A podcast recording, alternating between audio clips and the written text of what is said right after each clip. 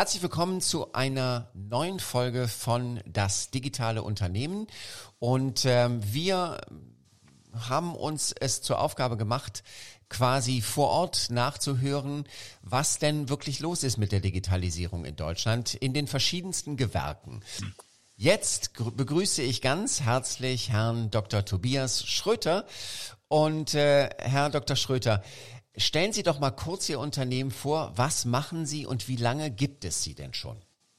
Ja, also wir haben uns spezialisiert auf die MRT-Diagnostik. Das ist ein Teilgebiet der Radiologie. Und dieses äh, Verfahren beinhaltet also eine Methode zur Bilderstellung ohne Röntgenstrahlen. Das ist das Besondere. Da ist ein sehr hoher Weichteilkontrast. Also man kann Hirngewebe, äh, Knorpelläsionen am Knie oder Bandläsionen super darstellen. Und da wir uns nur auf dieses Spezialgebiet sozusagen konzentrieren, haben wir da eine sehr hohe Expertise und können da zuverlässig gute Befunde erstellen. Und das Unternehmen habe ich von meinem Vorgänger Dr. Teller übernommen in 2018. Davor war ich in verschiedenen Einrichtungen tätig, also habe schon gewisse Erfahrungen sammeln können. Bin jetzt 59 Jahre alt, also habe schon das ein oder andere gesehen. Okay, ein alter Hase. Mhm. In Potsdam ist die äh, Klinik, ne? Genau, ja. MRT-Praxis Potsdam nennt ja. sich das. Okay, okay. Ähm, so, und äh, wir unterhalten uns ja über die Digitalisierung. In welchem Maße sind denn digitale Technologien und Tools in Ihrem Unternehmen bereits integriert? Also die Radiologie ist eigentlich prädisponiert für die Digitalisierung. Das ging eigentlich schon vor Jahrzehnten los, dass man also angefangen hat, die Bilddaten digital zu erfassen. Vorher kannte man das ja noch vom Röntgenfilm. Der wurde dann relativ schnell abgeschafft, indem man die Bilddaten digital erfassen konnte. Setzt natürlich auch eine entsprechende äh, Software und äh, Infrastruktur voraus, um das alles dann handeln zu können. Also das war sozusagen der erste Schritt in dem Fachgebiet Radiologie, der da schon zur Digitalisierung beigetragen hat. Weitere äh, Schritte folgten dann, dass man also auch die Befunderstellung und die ganze Patientenverwaltung digitalisiert hat, weg von einer Karteikarte. Und das erfolgte, wie gesagt, in der Radiologie alles sehr frühzeitig, weil dieses Fach sich dafür sehr gut eignet, weil einfach diese Daten so digital vorliegen können und der die Umstellung nicht so dramatisch war. Okay, das heißt, ähm, na gut, ich meine Radiologie, da haben wir ja schon äh, mit Daten zu tun etc. Das genau. ist natürlich ein, das, ja, das ist ein guter Zusammenhang. Ähm, welche digitalen Kommunikationskanäle nutzen Sie denn, um ähm, mit Kunden, Lieferanten oder Mitarbeitern zu interagieren? Na, da gibt's mehrere Möglichkeiten. Natürlich das Internet, äh, Mailverkehr, WhatsApp intern für unsere Praxis haben wir da so eine Möglichkeit gefunden, dass wir also da nicht relevante Daten austauschen können, zumindest wenn man sich mal kurzfristig über äh, Sachen austauschen möchte. Dann haben wir für die Patienten eine Termin-Online-Buchung. Das okay. ist realisiert durch die Firma Dr. Lib. Ja. Dann ha haben wir andere Möglichkeiten, wo wir zum Beispiel von äh, Firmen Bestellungen übernehmen können. Da sind wir angemeldet in bestimmten Portalen, wo wir also unsere Bestellungen gleich online durchführen können. Und für unsere Patienten stellen wir am Ende der Untersuchung auch die Bilder digital zur Verfügung. Früher kannte man das ja über die Patienten-CD. Ja. Jetzt machen wir das über eine Cloud-Lösung. Und das sind so unsere Möglichkeiten zu kommunizieren. Wo dann der äh, die Cloud-Lösung heißt, äh, ich kann mir dann als Patient äh, meine Bilder dort runterladen. In, in Zum Beispiel, oder ich kann im Prinzip die Bilddaten erstmal mir betrachten über diese Zugangslinks oder Zugangsmöglichkeiten und kann sie natürlich auch teilen und kann jeden behandelnden Arzt einladen, die Bilder zu betrachten, ohne dass ich bereits schon dort überhaupt mal physisch anwesend war, was ja mit der CD so nicht geht, weil die muss ich ja zwangsläufig erstmal da in die Praxis bringen oder in die Klinik, wo ich weiter behandelt werden möchte. Alles klar. Das ist ja äh, genau das äh, Geschäft einer MRT-Praxis ist ja nicht äh, das von Stammpatienten, sondern die werden ja alle überwiesen. Also das heißt, es gibt immer ähm, irgendeinen weiter behandelnden Arzt. Richtig. Ja. Wir sind ja auch nur die diagnostischen Radiologen. Das heißt, wir stellen Diagnosen oder bestätigen Diagnosen oder können Diagnosen ausschließen, aber im Endeffekt übernehmen wir natürlich nicht die Behandlung des Patienten. Das erfolgt dann über die Kollegen, die uns die Patienten zur Untersuchung geschickt haben. Mhm.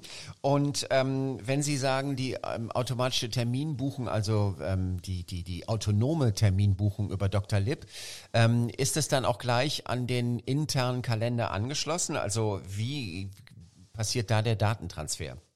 Also wir haben diesen Terminkalender nutzbar komplett in unserer Praxislandschaft. Das heißt, überall, das ist Internet, es ist sozusagen webbasiert, hier browserbasiert mhm. und man kann im Prinzip online die Termine überall verwalten, von allen Arbeitsplätzen aus. Das Einzige, was noch nicht funktioniert, ist, ist die Integration der Patientendaten dann in unser radiologisches Informationssystem, so nennt sich das Programm, mit dem wir sozusagen die Patientenverwaltung mhm. äh, und Abrechnung und alles durchführen. Und dieses radiologische Informationssystem hat leider noch keine Schnittstelle okay. für diesen Terminplaner. Okay, das heißt, äh, dieses, äh, diese Software ist wahrscheinlich sowas, was man im Verkaufsprozess dann CRM, also Customer Relation Management nennt. Ähm, äh, ja, klar. Und das ist dann ein ähm, singulärer Anbieter und der hat dann natürlich nicht die ganzen Schnittstellen.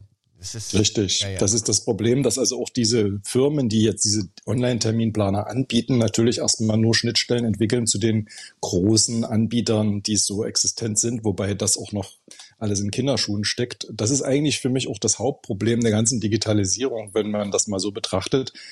Wenn ich meine Praxis von intern mir beschaue, dann finde ich, sind wir super also sind digitalisiert. Ja. Wenn wir aber die Anbindung an die umliegenden Möglichkeiten betrachten, dann ist es eigentlich nur eine Insellösung. Und so finde ich das leider in Deutschland insgesamt, dass wir überall kleine Insellösungen haben, die aber nicht miteinander vernetzt sind. Und da liegt eigentlich sozusagen das Potenzial, was gehoben werden müsste.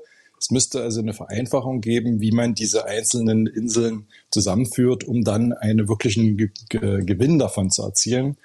Also kleines Beispiel, wir haben jetzt diese Bildverteilung oder diese Bild-Cloud-Lösung. Ja. Das äh, stößt also auf massive Probleme, weil viele andere, die sozusagen diese Bilder nutzen könnten, restriktive IT äh, Verantwortliche haben, die nicht erkennen, dass diese Lösung eigentlich nichts anderes als das ist, was sie zum Teil als Terminplaner auch schon benutzen, also auch eine Cloud-Lösung.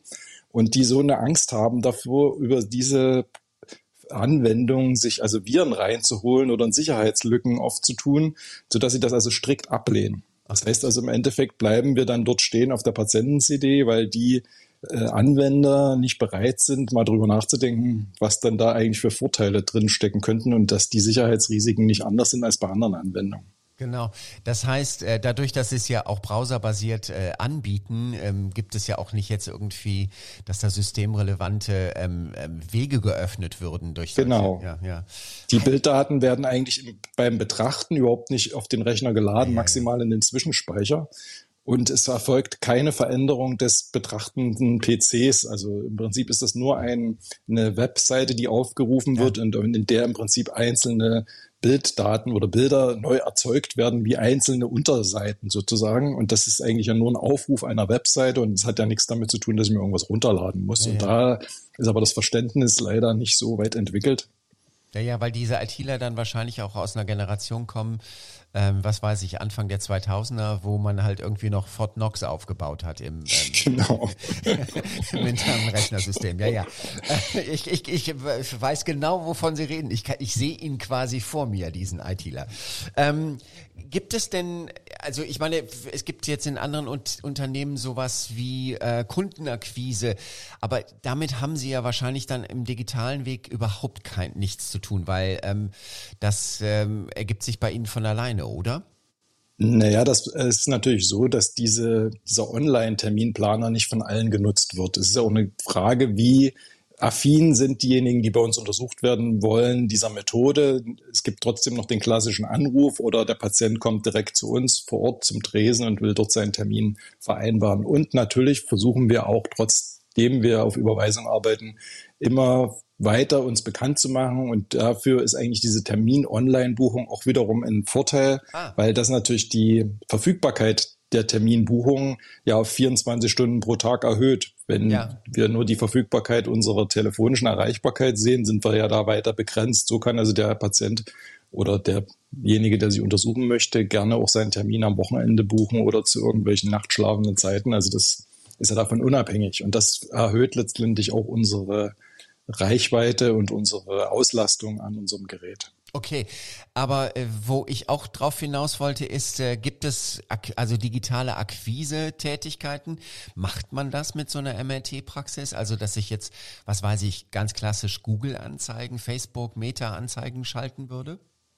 Ja, also sagen wir mal so, Google Ads benutze ich auch. Also wir haben da einen äh, Account ja. und gelegentlich mache ich auch mal einen Kommentar oder einen kleinen Bericht. Es nützt ich auch, wenn jetzt zum Beispiel irgendwelche technischen äh, Wartungen sind oder andere Dinge, die sich umstellen in der Praxis, dann poste ich auch mal einen kleinen Beitrag. Aber das sehe ich jetzt nicht so als permanente Kommunikation. Also ich müsste jetzt nicht unbedingt einen Instagram-Kanal haben, um mich da mit den Patienten auszutauschen, weil das wirklich, wie eingangs schon erwähnt, eher zufällig ist, dass der Patient zu uns kommt, weil wir ja keine kontinuierliche Betreuung des okay. Patienten ja, ja. machen. Es gibt einige wenige Patienten, die natürlich trotzdem auch regelmäßig kommen.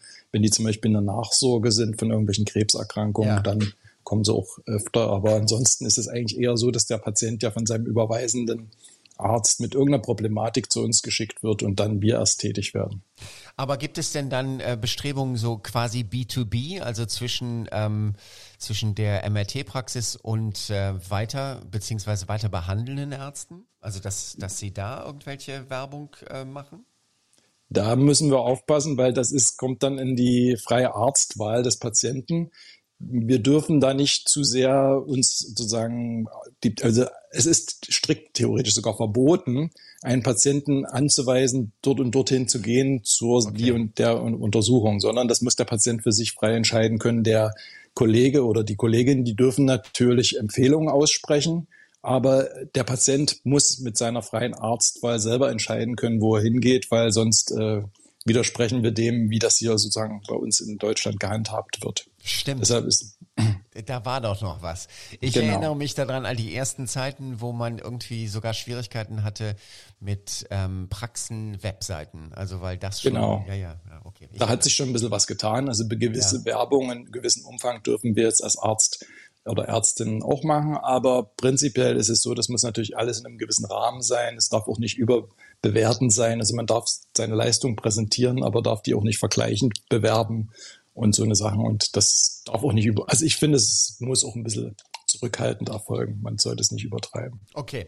Ähm, haben Sie denn äh, im Recruiting-Prozess äh, was verändert, um sich an die neue Arbeitsmarktsituation anzupassen? Weil ich meine, das wird bei Ihnen sicher auch das gleiche Problem sein wie bei anderen.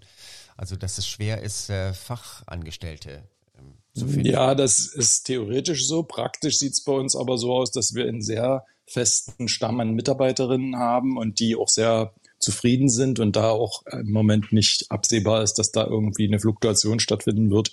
Ich habe dieses Problem des äh, ausreichenden Personalbestandes immer in meinen alten Arbeitsstätten gehabt und meinen Wirkungsfeldern und bin deshalb sozusagen bestrebt, eher ein Überangebot an Mitarbeiterinnen und Mitarbeitern zu haben. Also, dass man also auch äh, Phasen ausgleichen kann, wenn mal Erkrankungen oder aus anderen Gründen jemand nicht zur Arbeit kommen kann.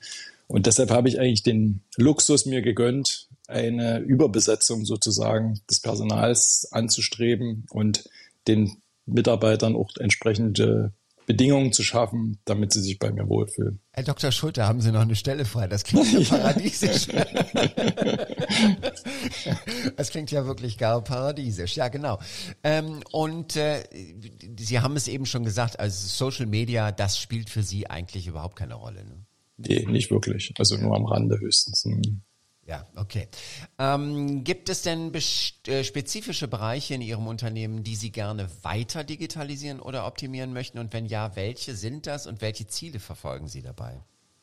Eigentlich würde ich natürlich gerne das, was im Prinzip vollmundig von der Politik schon vor zehn ja. oder sogar 15 Jahre, ich weiß es schon gar nicht mehr, angepriesen wurde, also diese elektronische Patientenakte, dass alle Vorgänge, die im Prinzip von den innerhalb des medizinischen Bereiches stattfinden, digital erfolgen können. Also dass man im Prinzip wirklich diese Überweisung zum Beispiel nicht mehr als Papierausdruck bekommt, sondern dass man das direkt digital erhalten kann, dass man im Prinzip dann auch schon sich dieses ganze Tätigkeit, die ja damit verbunden ist. Man muss es ja dann händisch wieder übernehmen, sein eigenes System. Das ja. bindet natürlich auch äh, Zeit und ist im Prinzip man ist eine sinnlose Tätigkeit, weil es wäre ja theoretisch schon ist ja schon mal sozusagen in ein System eingegeben worden ja. und das Gleiche geht in allen Prozessen weiter bis hin zu von unser aus aus gesehen dann der Befundübertragung. Wir versenden die Befunde entweder per Post oder per Fax. Per Fax geht schon, dass es also einige haben dann auch so ein sozusagen ein digitales Fax, in dem sie dann diese Texte, die da als äh, gefaxt gesendet werden als PDF in die Patientenakte übernehmen können. Aber da hoffen wir eigentlich wirklich ganz stark auf diese IT-Lösungen, die ja da schon seit Jahrzehnten angekündigt werden. Aber ich habe da so ein bisschen die Befürchtung, dass das letztlich auch wiederum daran scheitert, dass diese vielen Anbieter für diese Praxissysteme ja, ja letztlich immer Schnittstellen bereitstellen müssen ja. und es leider keine einheitliche Lösung gibt, wo man also ein System hat, wo man das dann nur noch, dass man vielleicht das nutzt und nur seine Sachen da so irgendwie bereitstellt. Das ist da sehe ich so ein bisschen die momentan noch die Gefahr, dass das vielleicht dann doch irgendwie wieder ans Haken kommt. Oder wenn man nur mal ein Beispiel aus einem anderen Fachgebiet, zum Beispiel die Allgemeinmediziner oder anderen äh, Ärzte, die sozusagen AU-Bescheinigung, also Arbeitsunfähigkeitsbescheinigung ausstellen müssen, die sollen die ja jetzt auch digital machen. Äh, der Witz ist nur, dass die Betriebe, die sich das dann abrufen müssen, das nicht einfach so per Link oder irgendwie per Mail oder informiert werden. Nee, die müssen sich dort wieder an einem anderen Portal anmelden und da muss man witzigerweise sogar den Geburtsnamen bei Frauen kennen, weil sonst kommt man dort gar nicht an die Daten ran. Das sind aber Daten, zum Beispiel Geburtsname erfasst man ja nun nie regelmäßig, wenn man jemanden im Personalakt da führt. Also das sind also so Schwierigkeiten, wo ich mich immer frage, wer sich das ausgedacht hat, weil das wäre einfach, man würde einfach, die Betriebsstättennummer ist bekannt, jeder ja. kennt ja den, den Arbeitgeber, deswegen sind die Krankenkassen, wissen das ja, die haben ja die Sozialabgaben, die ordnen sie ja auch immer schön den Arbeitgebern zu. Insofern wäre das ein einfaches, da mit einer E-Mail-Adresse einen Link zu versenden und zu sagen, hier, da liegt wieder eine AU-Bescheinigung für dich, kannst du runterladen, wird ans Steuerbüro weitergereicht und so würde das einfach gehen. Aber Warum einfach, wenn es auch kompliziert auch geht? Kompliziert. Ja, das ist, glaube ich, ein, das ist ein Satz, der ist in Deutschland erfunden worden und den, den halten wir so richtig uns, den halten wir uns, weil der ja. ja, sie, sie rennen da jetzt ganz offene Türen auf. Ich meine, eigentlich wäre ja eine Überweisung, die man zum anderen Arzt gibt, mit einem QR-Code, den man aufs Handy überspielt, ähm, ideal. Ne? Dann geht man zum mit Beispiel. dem QR-Code mhm. äh, in die Praxis, das wird eingescannt und schon habe ich äh, die ganzen Daten und ähm, sag einfach nur, setzen Sie sich bitte hin, Sie werden gleich aufgerufen. Und mhm. ähm, wahrscheinlich wären das am Tag viele, viele Stunden Arbeit, ähm, die nicht mehr erledigt werden müssen. Haben Sie das total recht gibt ja sogar eine einfache Lösung. Wir haben ja im Prinzip mit der elektronischen Versichertenkarte ist es ja so, dass dort auch viele Daten sozusagen zentral abrufbar sind. Ja. Wir überprüfen ja bei jedem Arztkontakt immer, ob die Karte noch eine Gültigkeit besitzt und so weiter. Und ja. dort könnten ja dann auch im Prinzip Links hinterlegt werden zu diesen äh, Daten, die wir jetzt dann abrufen könnten. Also das wäre ja ziemlich einfach, das über diesen Weg zu gestalten. Wobei man auch sagen muss, dies, die Methode mit dieser Karte, das ist ja auch eine Methode, die man vielleicht vor 20 Jahren ganz toll fand. Heutzutage könnte man das ja auch irgendwie eleganter lösen.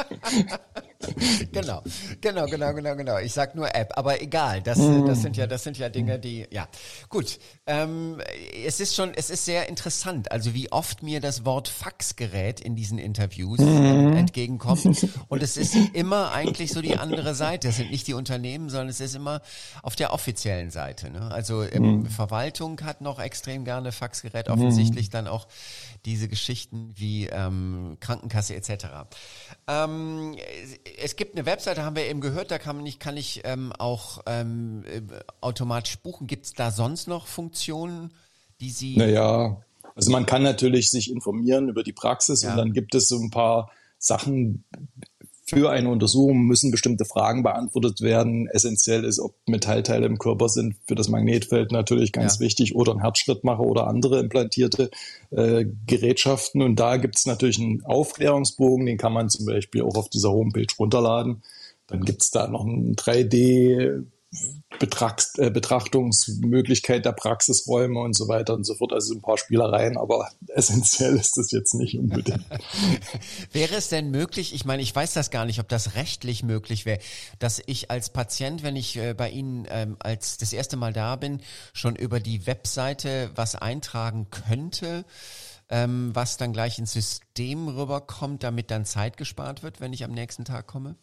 Das ist denkbar, das könnte man machen. Dann müsste natürlich wiederum dieses äh, Informationssystem, also dieses, was intern wir verwenden ja. zur Patientenverwaltung, das müsste dann natürlich entsprechend auch eine Schnittstelle okay. haben. Mhm. Ich habe das auch schon angefragt, ob man das nicht irgendwie heutzutage könnte man ja auch ein iPad oder ein anderes ja. Teil sozusagen zur Verfügung stellen ja. und könnte das elektronisch erfassen, ja. was wir sozusagen auch, wenn der Patient dann physisch bei uns ist, an Fragen an ihn stellen, könnte dort abgearbeitet werden und würde dann einfach übertragen werden. Dann könnte man sich das Papier sparen, auf dem das sonst ausge ausgefüllt wird. Aber das ist alles auch noch sozusagen, irgendwie hat mal jemand davon was gehört, dass es sowas geben könnte, aber umgesetzt ist es leider noch nicht flächendeckend. Das ist oft das Problem bei diesen proprietären ähm, Softwares, ne? Also dass, ähm, ähm, dass mhm. es keine Open äh, Source Softwares sind, wo diese Schnittstellen, ich meine, ähm, in, in anderen Bereichen, da lacht man sich ja tot über so eine Entwicklung, weil man irgendwie sagt, wie ihr habt keine Schnittstellen. Das ist doch, mhm. ähm, das andere Softwares werden von vornherein so entwickelt, also dass sie einfach Richtig. offen sind, ja. Genau. Mhm.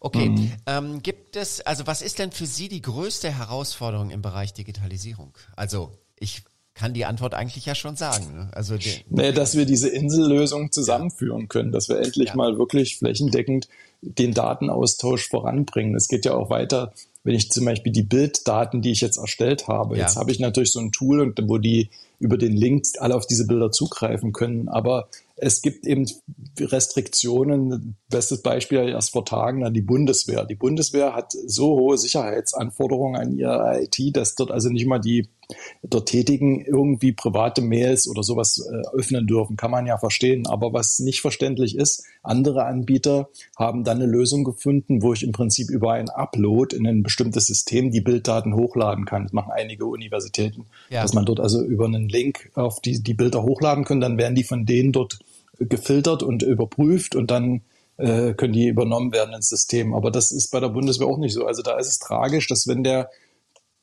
äh, Soldat oder die Soldatin in Koblenz behandelt wird, zum Beispiel in diesem Bundeswehrkrankenhaus, und ja. dann die Kollegen in Berlin da ein Statement zu abgeben sollten, ist es nicht möglich, diese Bilddaten von Koblenz nach Berlin zu transferieren über elektronischen Weg. Das darf dann, nicht wahr sein. Ja. Und was natürlich viele ITler auch wahrscheinlich unterbewusst negieren, auf eine CD kann ich auch ein Virus brennen. Ja, und der könnte genauso gut zum Schaden des Systems führen. Bloß darüber spricht man natürlich nicht. Es ist wahrscheinlich sogar wesentlich leichter, weil man schon richtig im System drin ist. Ne? Über richtig. weil ich ja dort wirklich Prozesse anstoße. Wenn genau. ich aber nur so eine Bilder, die wir zur Verfügung stellen, das sind ganz spezielles, ist medizinisches Format, DICOM nennt sich das. Und da ist im Prinzip kaum möglich, also ich kann mir nicht vorstellen, dass man dort irgendwie ein Virus reinpacken kann, weil man da keine Programmteile reinschreiben kann. Ja. Ja, ja. Ähm, Opi und Omi können heute schon Fotos hin und her schicken über die Richtig. Enkeln und äh, der gemeine Systemadmin äh, hat davon noch nichts gehört. Ja, sehr, sehr. Ich meine, es ist, wir lachen jetzt so, aber es ist natürlich für Sie im alltäglichen Geschäft ist natürlich auch wirklich ärgerlich, ne, weil es ja auch Zeit kostet. Richtig. Und es kommen dann immer wieder Anfragen, warum denn wir jetzt keine CD mehr zur Verfügung stellen und Ach, die wird doch benötigt. Und dann ja. mache ich immer ein persönlichen Gespräch mit den Anwendern, versuche ich dann immer denen die Möglichkeiten und die Vorteile des, dieser Cloud-Lösung beizubringen. Ja. Aber das ist, wie zu sagen, es ist eigentlich wie Don Quixote. Ja, ja, ja, ja. Ähm, haben, also das heißt, Sie haben auch wirklich noch einen CD-Brenner wir hätten theoretisch noch jemand einen CD-Brenner, den wir aber eigentlich nicht mehr wirklich benutzen wollen.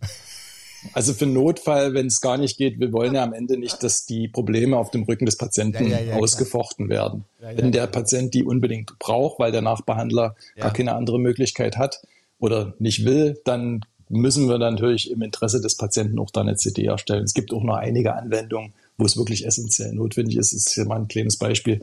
Bei einer Prostata äh, Untersuchungen ist ja. es so, dass die Patienten, wenn die einen Befund haben, nachher dann durch so eine Fusionsbiopsie, das heißt, dann werden die MRT-Daten in ein spezielles Ultraschallgerät eingeladen und dann kann der Untersucher unter Zielführung der MRT-Daten genau den Punkt treffen in der Prostata, der für uns auffällig erscheint. Okay. Und diese Geräte, die sind halt riesen, die sind extrem teuer und die haben natürlich auch eine gewisse Lebensdauer.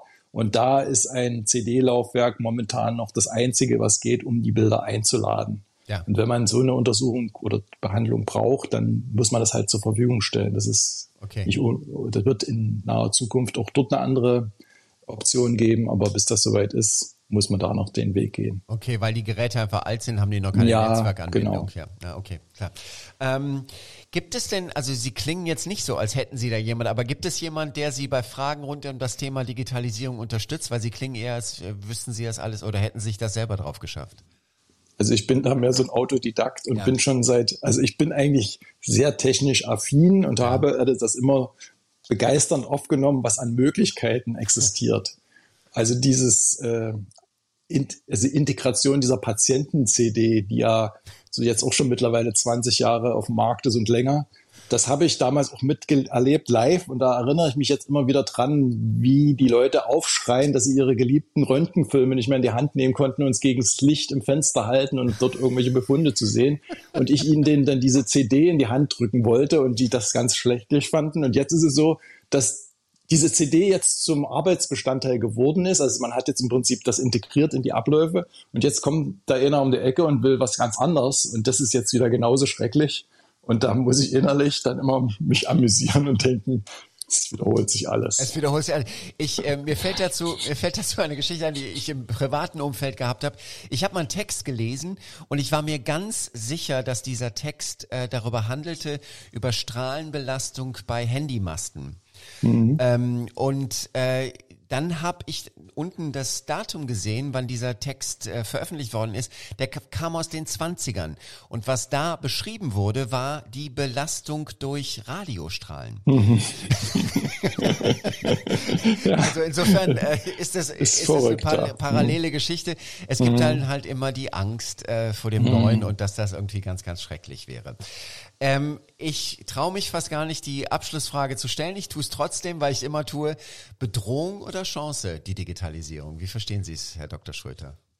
Also ich glaube, dass man das nicht ganz und gar negieren kann, dass damit auch natürlich eine Gefahr verbunden ist. Ja. Aber wenn man es äh, beherzt anwendet oder wenn man sich fragt, welche Gefahren liegen denn dahinter, was kann denn im schlimmsten Fall passieren, wenn diese Daten jetzt publik werden? Ja. Dann ist es natürlich auch mal eine Frage der Einstellung, wie steht die Gesellschaft zu diesem Datenschutz oder welche Daten sind in welcher Gesellschaft sensibel?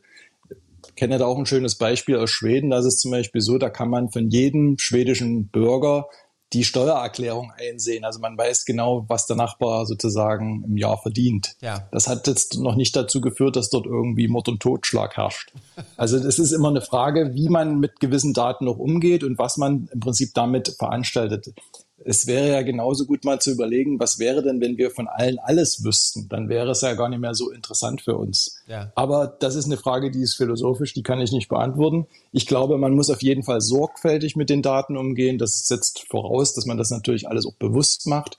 Aber ich glaube, wenn es in der Hand desjenigen ist, der über seine Daten bestimmen will, nämlich dem Patienten in meinem Fall, dann sehe ich, dass da viel laxer umgegangen wird im Privaten als das, was wir sozusagen als Regeln aufstellen. Also die sind da schneller mal bereit, auch mit um, mm, schnell ein Foto zu machen von dem Befund, den ich ihnen da demonstriere und dann schicken sie es per WhatsApp zum nächsten und dann ist das sozusagen ja auch nicht gerade auf dem höchsten Stand der Sicherheit. Nee, nee, das ist richtig. ähm, äh, also, it, it, auch da eine kleine Geschichte. Ähm, das ist, wenn man sich überlegt, was in den 80ern, ähm, ähm, also was, was, was Menschen für einen Aufwand betrieben haben gegen die Volkszählung. Ja. Und wenn man sich heute anschaut, was Leuten bereit sind, auf solchen Plattformen wie Instagram oder Facebook über ihr Privatleben bereitzustellen, dann kann man sich einfach nur wundern und sagen, okay, da gibt es irgendwie zwei verschiedene Gehirne. Ich weiß es auch nicht. Das Wobei das sicherlich auch sehr inhomogen ist. Die ja wie das von jemandem empfunden wird. Da gibt es sicherlich sehr freizügige und äh, ja, welche, die zurückhaltender sind. Ja, ja, ja, das ist sicher hm. richtig. Es ist immer über, über äh, aber hm. es ist trotzdem, die Diskussion wird meiner Meinung nach manchmal nicht wirklich ähm, zielführend ähm, richtig. geführt, sondern man sollte das pragmatischer sehen. Ähm, Herr Dr. Schröter, das war ein kurzweiliges, ähm, und trotzdem langes, wie ich gerade sehe, Interview. Ähm, und ich habe sehr viel gelernt. Ja, mir hat es auch Spaß gemacht. Ja. Das war sehr amüsant auch für mich. Ja. Ich danke ganz herzlich und äh, wünsche einen schönen Tag. Danke gleichfalls. So, und jetzt ist wieder Stefan Nabel im Studio, der Geschäftsführer der Innovist GmbH. Du hast dir das Ganze von Dr. Tobias Schröter angehört. Ja, natürlich. Und, und ja, ich, ich muss ich muss ein bisschen ja, vorgreifen. Ja, ja, greif mal vor, genau. Weil ähm, das ist ja so, dass wir ähm, die Antworten nach der Aufnahme aufnehmen und der Dr. Schröter hat mir noch eine Mail geschickt und sagte, ähm, dass er ganz vergessen hat, dass sie auch KI benutzen und zwar zur Befundunterstützung bei Untersuchungen der Prostata, etwas, was Männer nicht gerne hören, ähm, der Detektion von Läsionen bei der multiplen Sklerose, der Hirnvolumenmessung bei Fragen nach Alzheimer-Demenz und zur Detektion von Aneurysmata der Hirngefäße. Also da nutzen sie auch richtig jetzt äh, ähm, den quasi ja modernsten das hast du schon gesagt. das war so leise. Das, ja, ja. das muss man nicht wegpiepen. Ja, ähm, das wollte, das war ihm einfach noch wichtig. Ja, sehr gut. Also so ist schon Wahnsinn, oder? Also so wie die äh, Branche aufgestellt ist. Also mir war ja klar, dass da schon viel Digitalisierung drin ist ne? und dass da viel schon gemacht wird.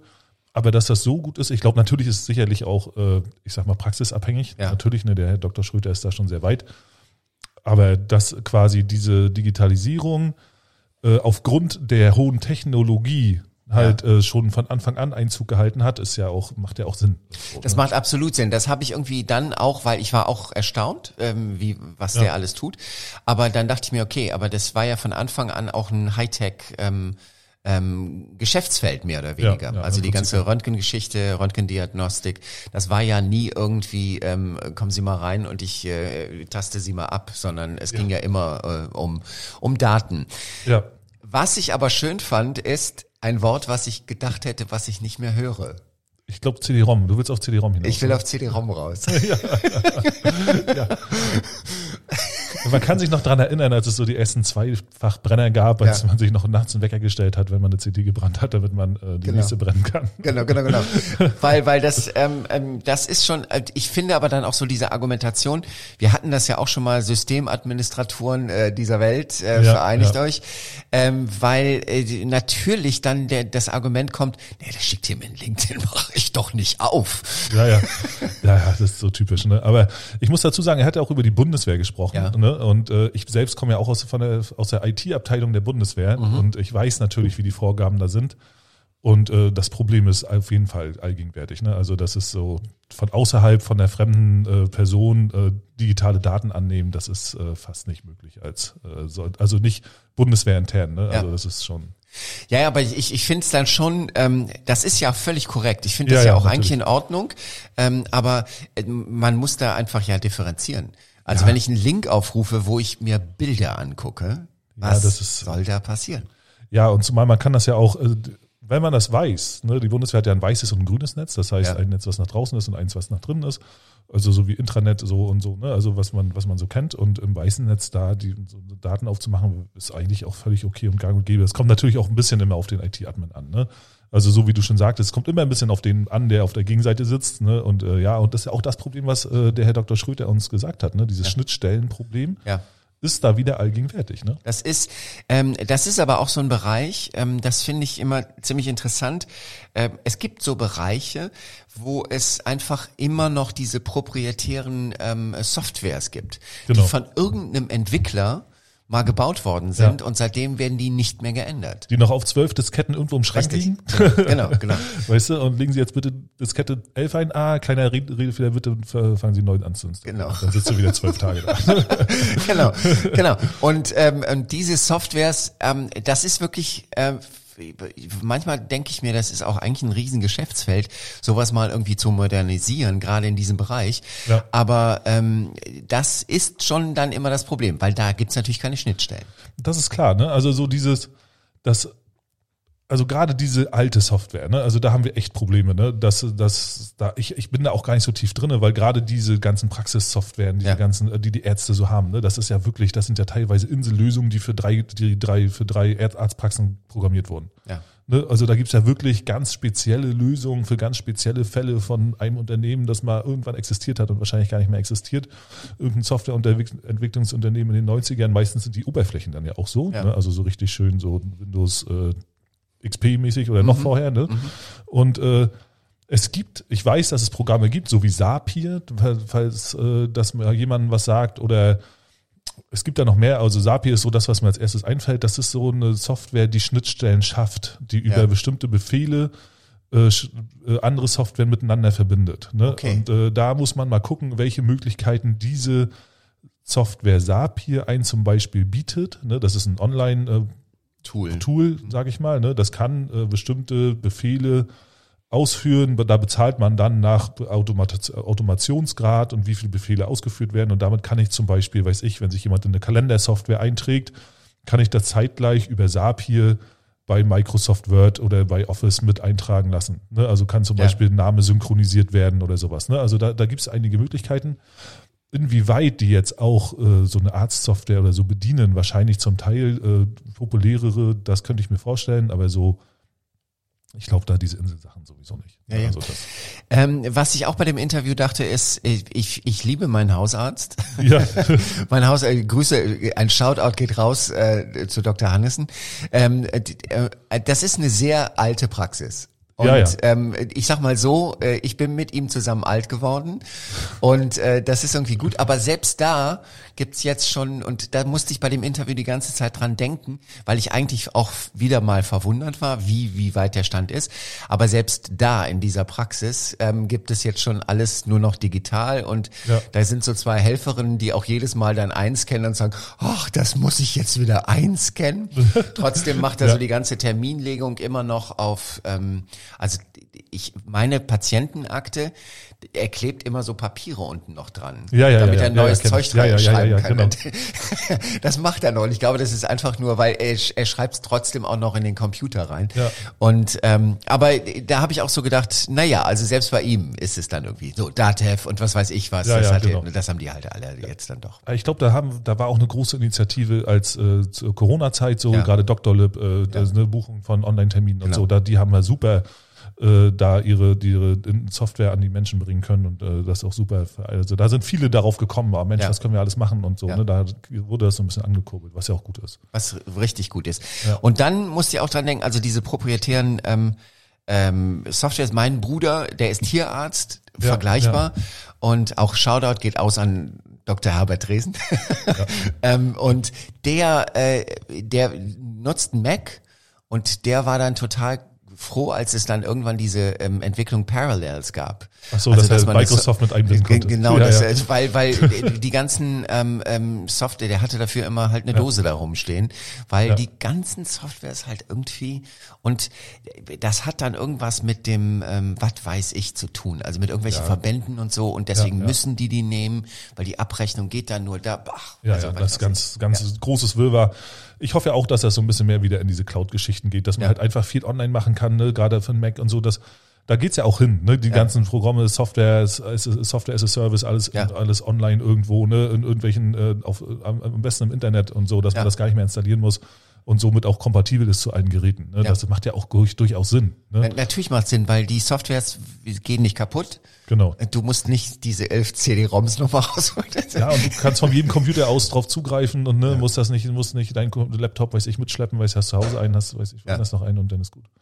Äh, was ich noch interessant war, natürlich äh, dieses allgegenwärtige Thema im Arztbereich mit dieser Patientenakte, ne, dass Ja. sie das nicht gebacken kriegen. Ich weiß auch nicht, was da los ist. Ja, das, ja, Das, das, ist, das ist ja schon geplant worden vor 20 Jahren. Ja, Ja. Komm, wir haben jetzt eine Karte, da packen wir die Patientendaten drauf, aber irgendwie ist das nie weiterentwickelt worden, nee, beziehungsweise nee. ist immer gescheitert irgendwo. an irgendwelchen Datenschutz. Ja, ja, logisch. Richtlinien.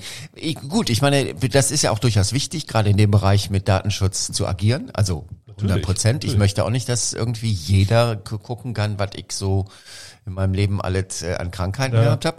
Aber ähm, auf der anderen Seite ist es halt echt auch teilweise wirklich so unpraktisch. Also, Ja, das würde so viel vereinfachen. Ne? Ich meine, gerade wenn man sieht, diese Health-App zum Beispiel bei Apple, ne? Da, wenn da Daten hinterlegt sind und du hast einen Unfall, bist nicht ansprechbar, dann sind da wenigstens schon mal, weiß ich, Blutgruppe und sowas hinterlegt. Ne? Und äh, wenn da jetzt eine, weiß ich, noch eine Patientenakte irgendwie hinterlegt werden könnte, irgendwie kryptisch, Ja. ja, also kryptiert, so dass das keiner öffnen kann natürlich, ne? Und äh, dass man das dann irgendwie, wenn man einen Unfall hat, beziehungsweise wenn man irgendwo ins Krankenhaus kommt, wenn irgendwas äh, Schlimmes sein sollte, was wir natürlich keinem wünschen, aber wenn- dass dann auch die Krankengeschichte da drauf ist, dass man sieht, was ist passiert, was für Medikamente nimmt der, ne? was, was hat er gemacht und was, was ist ihm vielleicht gerade aktuell verschrieben und so, ne? da könnte man, glaube ich, ganz viele Fehler auch vermeiden. Ne? Richtig, Also es ist so, richtig. Das ist so eine Sache, wo man echt nochmal äh, irgendwie ran muss. Richtig. Ähm, das finde ich auch einen guten Hinweis mit der Health App. Ich ähm, habe das irgendwann auch mal eingerichtet. Also ich wusste gar nicht, dass es das gibt und dann habe Ja. ich das irgendwie eingerichtet. So Notfallkontakte und so, dass man irgendwie einfach weiß, wer angerufen werden soll und vielleicht gibt es Genau. da Menschen, die irgendwie Informationen und so. Das ist sicher auch wichtig. Wäre auch sicher wahrscheinlich eine gute ähm, Fortbildung für die Patienten in den einzelnen Praxen, dass man es den Leuten mal sagt. Das könnt ihr übrigens machen. eine coole Sache, ja, Ja. genau, dass man einfach mal den Patienten auch sagt, was alles möglich ist, Richtig. so für die so, ne, auch diese Geschichte zum Beispiel mit der Apple Watch, ne, also das kann sicherlich auch eine andere Smartwatch ist Ja. ein Beispiel, ne, wir wollen hier keine, keine äh, Richtung präferieren, aber auch da diese Sturzerkennung, ne, Ja. dass meine Oma ist das, also, oder jemand aus dem Bekanntenkreis von mir, der, da ist das schon mal passiert, ne, dass Ja. angefallen wurde und dass zum Glück, äh, äh, dort schon mal ein Telefonat rausging. Ne? Ja. Also so, das ist, ist schon interessant. Und ich denke mal, so eine Sachen sind auch für ältere Generationen gerade durchaus cool, wenn die das mal wüssten. Ja, gut. Siehst du, jetzt sind wir, weil der Dr. Schröter das alles so super macht, Ja. ein bisschen ins Quatschen gekommen, aber ins gute Quatschen. Gute Quatsch. Ja, also der Dr. Schröter da, normalerweise mache ich jetzt ja so eine Art äh, Ja. Empfehlung, ne, was soll der als nächstes machen und das mache ich jetzt nicht. Ne? Also ich glaube, Aber wobei ich fand diese, die Sapir hieß sie, ne? Diese Sapir-Geschichte, das ist mal, das könnte man mal gucken. Das könnte eine Anregung, äh, das die könnte mal vielleicht. eine Anregung sein, ne, dass man mal guckt, welche Programme dort mit aufgenommen sind. Ne? Da gibt's auch eine Liste, diese Programme werden unterstützt und so, Ja. ne? Und wenn du Programme haben möchtest, die unterstützt werden sollen, kann man die da auch mal reinschreiben und Ja. denen das sagen. Dann, dann, dann, wenn das Sinn macht, wird die programmieren die die Schnittstellen auch oder wenn die genug Anfragen haben. Da muss man mal gucken. Also da gibt's äh, garantiert Ansätze. Doch, siehst du, genau. Und das finde ich eine gute Empfehlung auch für alle anderen Ja. Arztpraxen, äh, die den Podcast jetzt hören und sagen, äh, ja, stimmt, das können ich auch mal ausprobieren, weil dieses alte Ding, was da bei mir noch läuft, ist furchtbar, weil ich da nie einen ähm, Zugang zu kriege. Ich danke dir ganz herzlich, Stefan. Ja, Markus, ich danke dir. Ich freue mich auf den nächsten. ja, wir sprechen uns wieder. Ja, voll. Ciao. Ciao.